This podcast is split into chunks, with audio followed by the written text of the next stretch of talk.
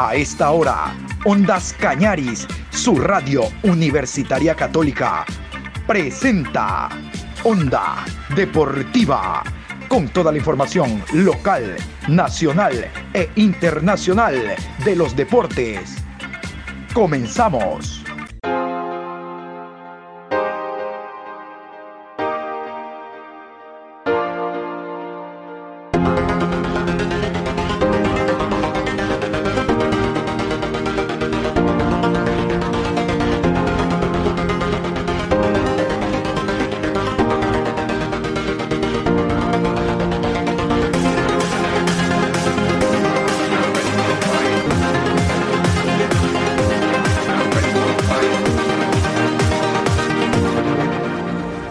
Buenas tardes, ¿cómo le va mi querido Juan Pablo Moreno Zambrano? Esta es la programación Onda Deportiva aquí en Ondas Cañaris, hoy miércoles 21 de julio, programa 780 a lo largo de este día. A propósito, este día, lo escucharon en la mañana, hoy lo ratificamos, jugará el conjunto del Barcelona ante Vélez Arfield. Lleva la eh, ventaja el equipo argentino de 1 por 0. El partido 17-15 en el Estadio Monumental. Y el día de hoy también a las 19 horas con 15 se jugará el encuentro en Brasil. Bragantino ante el equipo de Independiente del Valle. Bragantino, Bragantino lleva la ventaja dos tantos por cero. Vamos a esperar que hoy clasifiquen uno de los dos, o por qué no los dos, equipos ecuatorianos a siguiente ronda, tanto de Libertadores como de Copa Sudamericana. Vamos a contarles que los Juegos Olímpicos Tokio 2020 se inauguran el próximo día viernes, pero como les adelantamos en la mañana, ya se realizaron los primeros movimientos a nivel de algunas disciplinas, fútbol, softball, todo eso les vamos a contar nosotros y les vamos a hacer un adelanto. A continuación usted va a tener un adelanto de algunos detalles en torno a la inauguración, a lo que significan estas, estos Juegos Olímpicos, que debió haberse realizado el año anterior, pero por el tema pandemia ustedes saben, que incluso este año estaba en duda hasta hace muy poco que se juegue, que hay unas restricciones totales en la Villa Olímpica, que no va a haber asistencia de público en los escenarios deportivos. Bueno, todo esto usted se va a enterar de a poco, metiéndonos ya a lo que será la inauguración, donde estará la delegación de 48 atletas ecuatorianos en Tokio el próximo viernes 6 de la mañana. A continuación, con los detalles, Juegos Olímpicos Tokio 2021. A lo largo de 19 días, alrededor de 11.000 deportistas de más de 200 países competirán por la gloria olímpica en Japón, un año después de lo programado originalmente debido a la pandemia del COVID-19. La ceremonia de los Juegos Olímpicos Tokio 2020 es uno de los momentos más esperados por todas las delegaciones nacionales. En un estadio repleto de sorpresas, los países presentan al mundo su candidatura con todos los deportistas que van a competir en la cita. La ilusión y la esperanza de llevarse a su país una medalla será la tónica durante las próximas semanas. La ceremonia inaugural dará el pistolazo de salida a un torneo atípico, pero que seguro estará lleno de emociones y de asombrosas historias en cada una de las disciplinas que se disputarán en la ciudad japonesa de Tokio. El 23 de julio, a las 6 de la mañana, se celebrará una fiesta mundial en la que estarán presentes todos los países, además de invitados y diferentes personalidades que darán a la ceremonia la relevancia que caracteriza a este evento. Los Juegos antiguos, celebrados desde 776 en Grecia, conforman las primeras celebraciones en una cita similar. A pesar de que no había ceremonia inaugural como tal, los vencedores de las pruebas celebraban las victorias mediante festines y banquetes. El evento inaugural debe contar con una iluminación original, un vibrante espectáculo teatral, acompañamiento musical de categoría y un protocolo excepcional para que todo salga a pedir de boca. A través de este programa inaugural podemos ver mensajes nacionales o internacionales con tintes políticos o culturales, así como semejanzas con otras naciones. Esta parte del evento permite al país anfitrión exhibir su pasado y su futuro de una manera exhaustiva, Además, la ceremonia comienza con la bandera nacional del país que alberga la cita olímpica, incluido su himno nacional. Asimismo, Tokio podrá realizar representaciones culturales de cualquier tipo, ya sea a través de bailes, música, canto y teatro representativos de su cultura, tradición e historia. La delegación de cada país está dirigida por una señal con el nombre de su país y por la bandera de su nación. Tradicionalmente, empezó en los Juegos Olímpicos de Ámsterdam en 1928. Grecia siempre entra en primer lugar debido a su condición de progenitor de las Olimpiadas, mientras que el país anfitrión entra en la última posición. En los Juegos Olímpicos de Atenas 2004, la bandera griega encabezó el desfile, mientras que el equipo griego entró en el Estadio Olímpico de Atenas en último lugar. Además, por megafonía mencionan el nombre de cada país en inglés y en francés, ya que ambas son las lenguas oficiales de las Olimpiadas, y también en la lengua dominante del país anfitrión, siempre que no sea uno de los anteriormente mencionados. Después del deseado desfile, el presidente del comité organizador hace un discurso, seguido por el presidente del Comité Olímpico Internacional. Al finalizar, mediante un representante del país anfitrión, se declara la apertura oficial de los Juegos Olímpicos. Acto seguido comenzará a sonar el himno olímpico y de forma simultánea entrará en el estadio la bandera olímpica, desplegada horizontalmente y portada por varios deportistas. El fin de esta representación es llevar la bandera hasta el mástil de honor donde izarán la misma. Una vez izada la bandera olímpica, se procederá al encendido del pebetero. El portador de la antorcha hace su entrada al estadio donde varias personas toman el testigo de la llama. El último relevista será el encargado de encender el pebetero, situado en un lugar elevado para que todos los deportistas puedan visualizarla. Al igual que la bandera, la llama de la antorcha debe estar encendida en todo momento hasta la finalización del acontecimiento olímpico. En esta edición veremos hasta cinco deportes inéditos que jamás habían tenido el placer de disfrutar de unos Juegos Olímpicos. Con estas incorporaciones, los deportes ascienden a 33, mientras que en Río de Janeiro fueron 28. El surf se sube a la ola de Tokio. A pesar de que esté considerado como uno de los deportes más peligrosos del mundo, el surf se estrenará por primera vez en la playa de Surigasaki. El formato será similar al torneo mundial con hasta 40 surfistas, entre ellos 20 hombres y 20 mujeres. Ecuador tendrá su representante en esta lid, Doménica Barona, de tabla corta.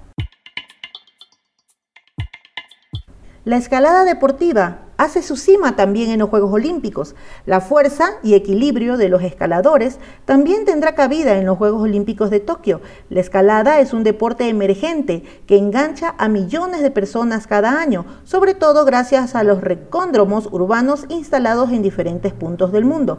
La escalada en velocidad enfrentará a dos deportistas en un muro de 15 metros, mientras que la escalada en bloque, los atletas deben ascender un número de vías sobre una pared de 4.5 metros en un tiempo determinado. Por último, en dificultad, los escaladores intentarán ascender los máximos metros posibles en una pared de 15 metros antes de que el tiempo concluya. Karate. El deporte marcial japonés hará acto de presencia por primera vez en su propio país, en el estadio nipón de Budokan. Tras más de medio siglo de peticiones, el deporte nipón logra hacerse un hueco en la cita olímpica de Tokio 2020. Nacido a principios del siglo XX, el karate tendrá dos modalidades, kata y kumite, con diferentes pesajes entre los karatecas. El kata, que significa forma, se rige bajo movimientos defensivos frente a un oponente. Por otro lado, el kumite se enfrentan dos karatecas en una especie de tatami de 8 por 8 durante 3 minutos. En cada combate se otorgan puntos cuando el ataque de un deportista es exitoso. Las tablas de skateboarding también se estrenan. El deporte de la calle estará presente en la capital japonesa. Nacido en las zonas más urbanas de los Estados Unidos, este deporte fue creado para sustituir a la tabla de surf en tierra. El evento consistirá en dos disciplinas, parque y calle, con 80 competidores en total. Como anunciábamos al principio, hay disciplinas que se anticipan a la inauguración por lo larga de las competencias. Ese es el caso del fútbol. Tanto femenino como masculino empiezan sus competiciones desde el día de hoy. Así podremos disfrutar de estos partidos a partir de las 6 y 30 de la mañana, empezando por el fútbol femenino con el grupo E, Gran Bretaña versus Chile y Japón versus Canadá. En el fútbol masculino podremos disfrutar de Egipto versus España y Argentina versus Australia por el grupo C, a partir de las 7 y 30 de la mañana. Y por último, ¿cómo podremos disfrutar de la experiencia olímpica? En nuestro país, la señal abierta de RTS será quien nos traiga las emociones del deporte mundial y por cable podremos disfrutarla gracias a Claro.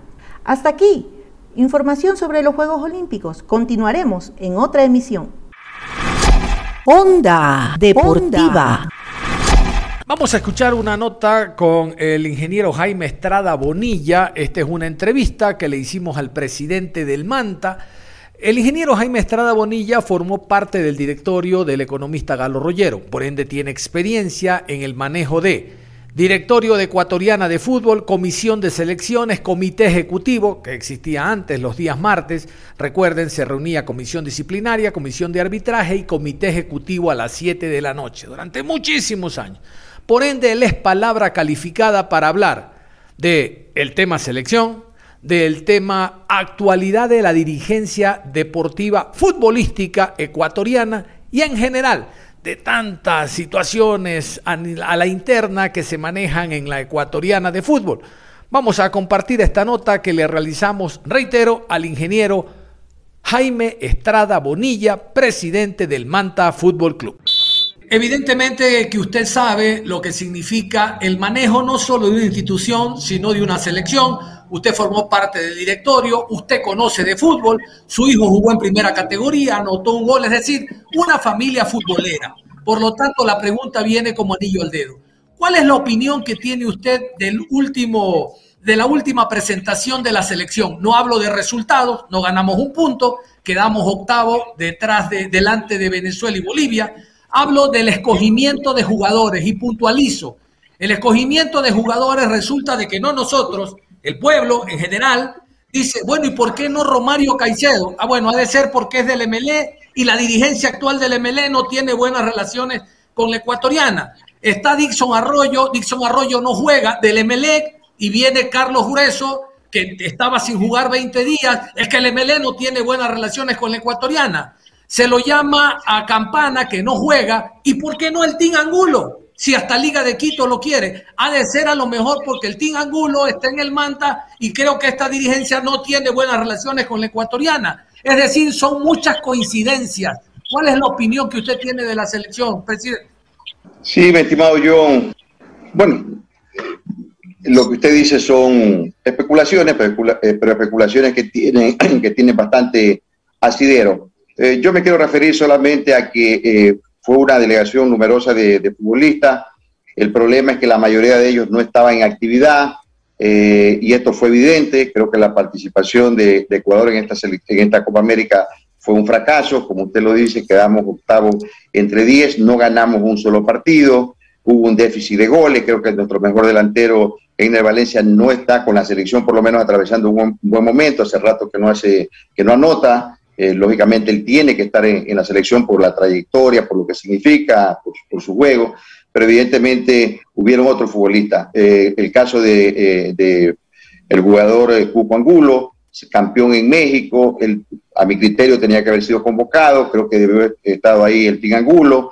en definitiva, podemos entrar en, especulaciones, qué pasa con, con Jordi Caicedo, qué pasa con Campana, hay intereses, hay jugadores muy juveniles que fueron convocados a esta selección. Eh, hay una, discusión ahí que a mí me parece eh, que no tiene sentido en el caso de Byron Castillo. Él es ecuatoriano porque lo dice las autoridades ecuatorianas, porque hay una decisión judicial, porque lo dice el registro civil y punto. Ellos son los responsables y hay una determinación y hay las pruebas de que él es jugador ecuatoriano. ¿Por qué no está? Que a mi criterio es el mejor marcador de derecho que tiene el país hoy por hoy, que debía estar en la selección. Entonces, cuando no, no, no se hace lo lógico, lo que piensan, no solamente ustedes como periodistas, no nosotros como dirigentes, lo que piensa el ciudadano. Ahora, con la televisión, todos, todos vemos fútbol y evidentemente creemos que no se llevaron a los mejores elementos. Eh, si no se los llevó a los mejores elementos y se prefirió a otro, será por temas de intereses, eh, será por alguna, algún criterio que tenga el seleccionador, porque hay intereses creados, porque hay presión. Mire, eh, el, el, éxito que pueda tener el seleccionador, que es el éxito de todos los ecuatorianos, va a estar dado por los resultados. todos hablamos, somos eh, tenemos afecto, desafecto con la actual administración de la federación, de lo bien que le fue a Ecuador en los, primeros partidos de las eliminatorias y la figura del profesor Alfaro creció considerablemente. Se ha deteriorado porque lógicamente esto va atado a los resultados y dentro de, la, de lo que se, se especula, de lo que se ve, pues que parecería que están siendo convocados jugadores que de alguna manera hay alguna presión para que estén en la selección. Esperemos que esto cambie. Yo quiero ser positivo, Creo que todos los ecuatorianos queremos que la selección clasifique al Mundial. Eh, tenemos eh, tres partidos más en lo que eh, falta este año. Creo que Ecuador tiene que mantener esa tercera posición, pero hemos tenido una suerte que los resultados se nos han dado para estar en esa posición, a pesar de nuestros dos últimos resultados adversos en eliminatoria. Pero esa suerte no la vamos a seguir teniendo porque ya se nos acercaron mucho los países que están en las posiciones siguientes las elecciones de eh, rivales, así que yo espero que eh, haya el escogitamiento adecuado para que los mejores jugadores, los que están en actividad, los que están rindiendo en sus clubes, puedan estar en la selección. Creo que sacamos algo positivo con estos jugadores que estuvieron en la selección, con los jugadores que hemos mencionado aquí, algunos que se nos escapan. Creo que Ecuador tiene plantel, lógicamente no somos Argentina, no somos Brasil, que puedan armar dos o tres selecciones más o menos del mismo nivel, pero creo que sí tenemos elementos para pelear una clasificación, pelear un cuarto lugar que nos da el boleto, pelear un quinto lugar que nos da un repechaje, yo creo, o, seguir tercero como estamos actualmente, creo que sí tenemos plantel, pero lógicamente que esto depende mucho del técnico, especialmente que tiene que no dejarse presionar y, demostrar eh, la capacidad que se demostró en los primeros eh, partidos. Así que eh, yo más bien creo que esta mala experiencia de la Copa América, que no es ninguna novedad, en la Copa América no nos va bien desde hace muchísimo rato, creo que desde que fuimos eh, anfitriones en el 93, no hacemos un buen papel en la Copa América, pero tenemos ya que esto ya, ya pasó, enfoquémonos en lo que viene, en las eliminatorias, pero que esto que ha pasado nos sirva, le sirva a la dirigencia, a la comisión de selecciones, le sirva al técnico, para sacar las cosas en blanco y negro y lógicamente pelear por eso, por ese cupo al mundial. Muy bien dicho por usted, no dejarse presionar. La última, ingeniero, y espero no comprometerlo, aunque esté ya está grandecito como para que yo lo comprometa con una pregunta.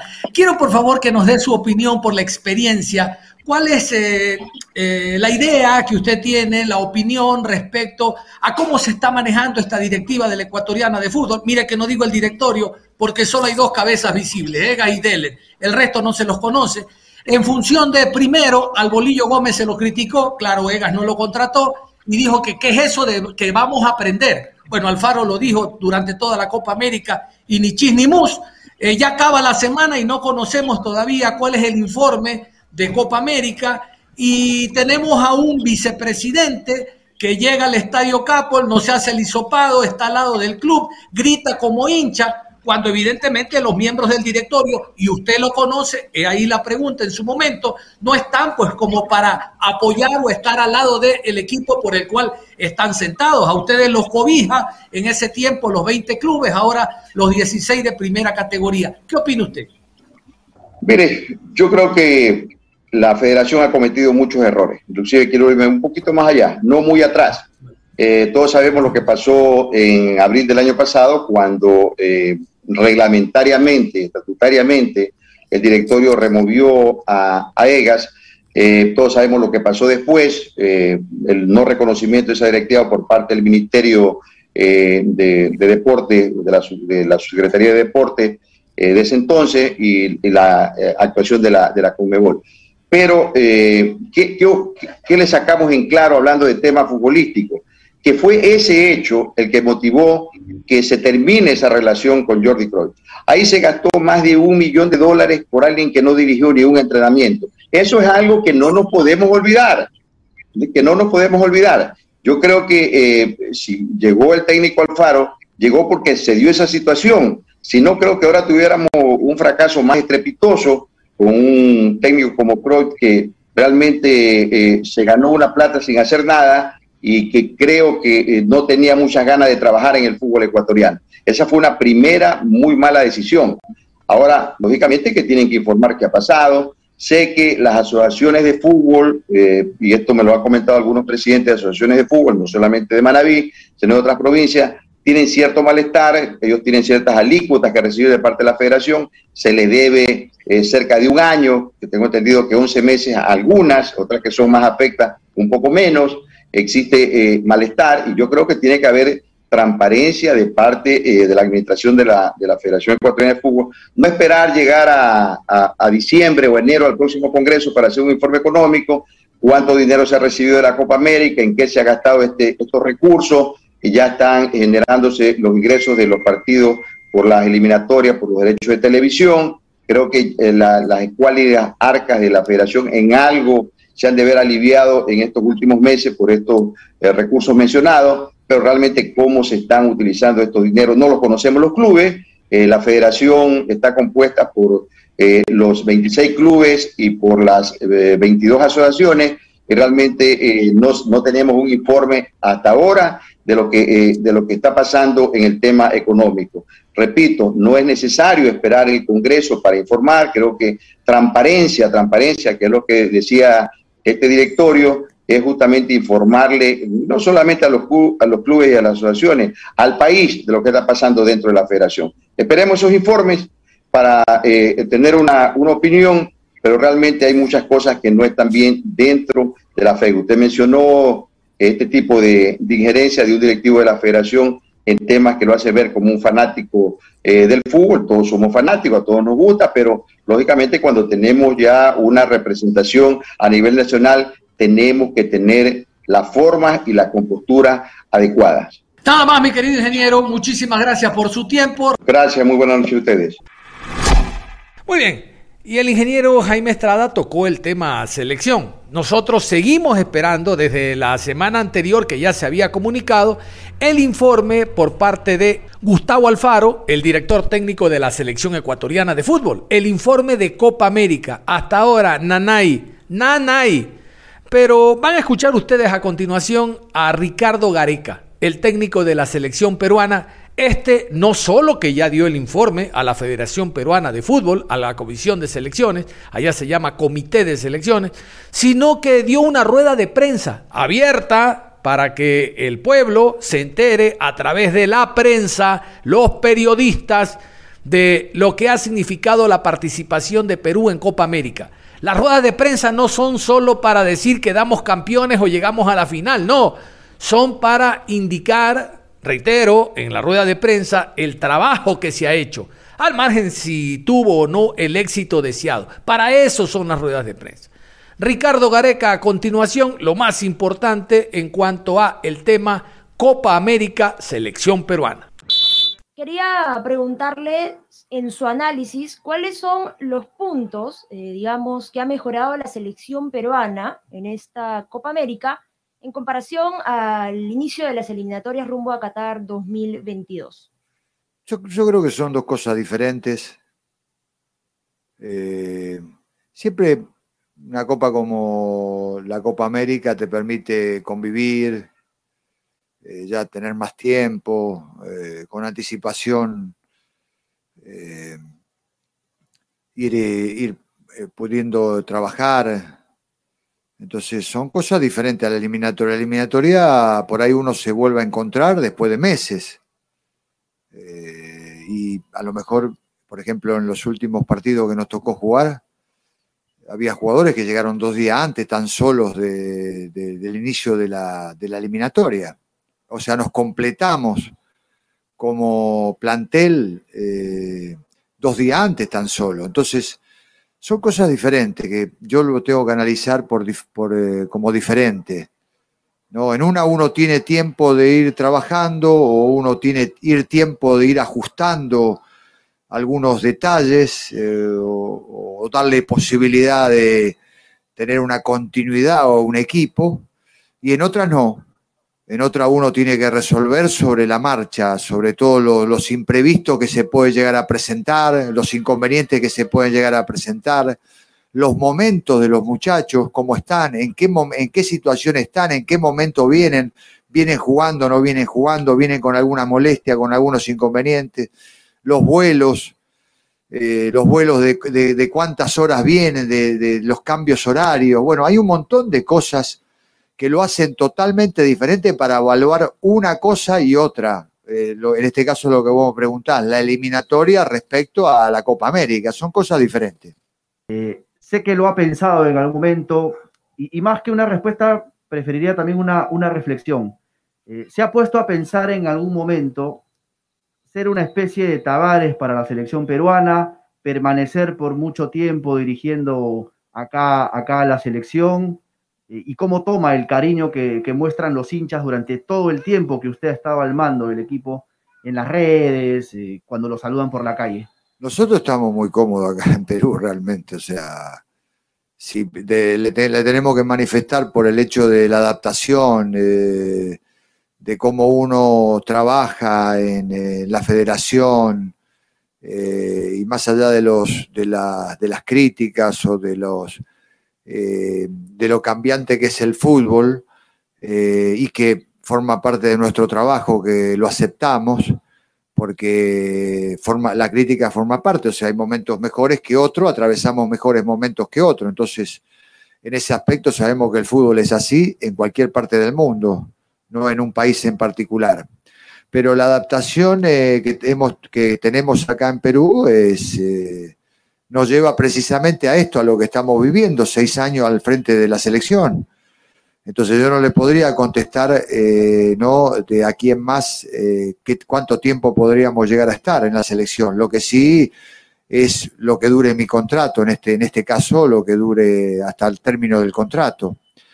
Eh, y de ahí en más no sé qué, qué, es lo que podría llegar a pasar, porque hay objetivos mediantes, o sea, eh, usted sabe que para el país, para nosotros, para la selección, nuevamente volver a estar a un mundial es determinante en muchas cosas. Eh, entonces, estamos muy enfocados en eso. la dirección la tenemos puesta en eso, es lo que nos tiene la cabeza ocupada permanentemente. Entonces, bueno, no es un tema y no es fácil lograr una clasificación nuevamente a un mundial, y más en la situación en la que estamos. Pero somos optimistas, tenemos confianza en los jugadores, en el plantel, en la, en la cantidad de jugadores que cada vez más cuenta la selección nacional, eh, en todo. Realmente somos gente de confianza y tenemos mucha fe de que podemos nuevamente pelear ese, esa, esa chance que, tiene que ver con una clasificación. Así que bueno, de ahí en más no sabría contestarle, ¿no? Eh, pero ya vamos para seis años y Dios mediante, si terminamos el contrato, vamos a pasar esos seis años. Entonces, es algo, es algo para nosotros muy bueno. Eh, en septiembre tenemos una gran baja que va a ser Gianluca Lapadula. En ese contexto, le hago la consulta sobre Paolo Guerrero y cuál es la situación que, usted conoce sobre él. El presidente del Inter de Porto Alegre revelaba en estos días que recién Paolo el lunes o la semana que viene comenzará a entrenar con balón. De cara a septiembre, ¿qué se sabe de Paolo? Y si me permite una más, al menos siete futbolistas que habitualmente usted convoca van a cambiar en este mes de equipo o probablemente lo hagan. ¿Le preocupa eso? Porque de repente en septiembre más que consolidados en sus clubes, van a llegar en un proceso de adaptación. ¿Le preocupa eso? Lo de Paolo eh, y lo de Jefferson, que también están en situaciones bastante similares, están en proceso de recuperación, en proceso de...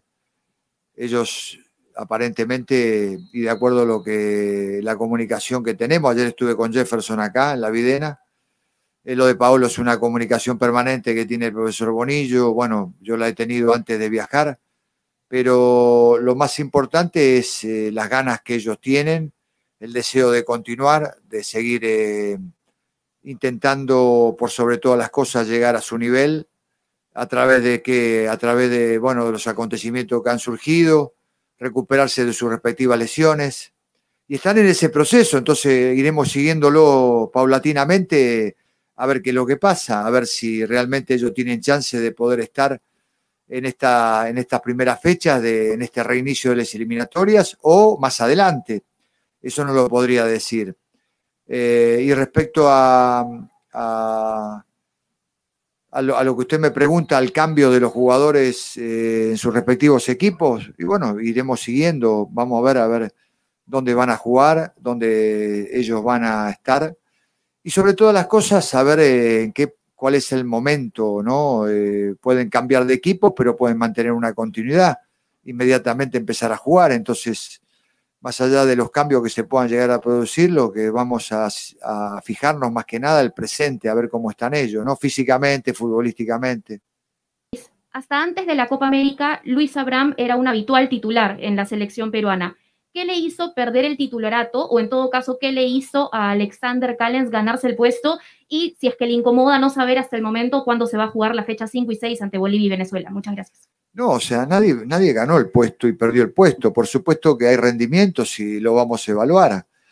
se lo dijimos a los muchachos apenas terminaron la fecha de eliminatoria de Ecuador, que la Copa América nos iba a permitir a nosotros observar, muchachos, darle oportunidad a jugadores que habitualmente no se la dábamos por diferentes razones, porque no había tiempo, porque, porque bueno, porque así lo considerábamos pero que la Copa América iba a ser una posibilidad de darle una continuidad y observar a muchachos que se le pudiera presentar esa posibilidad de mostrarse, de, si bien eran habitualmente convocados, eh, ellos buscaban la posibilidad de jugar. Bueno, eh, la finalidad era esa, en distintas posiciones que nosotros creíamos conveniente, eh, ver y observar a jugadores que venían trabajando muy bien, de hace tiempo, no solamente sus equipos, sino también cada vez que eran convocados, eran jugadores muy positivos, estaban con el grupo permanentemente, jugasen o no jugasen, eh, de muy buen ánimo, eran realmente nosotros lo, lo, valoramos mucho esa iniciativa de los jugadores.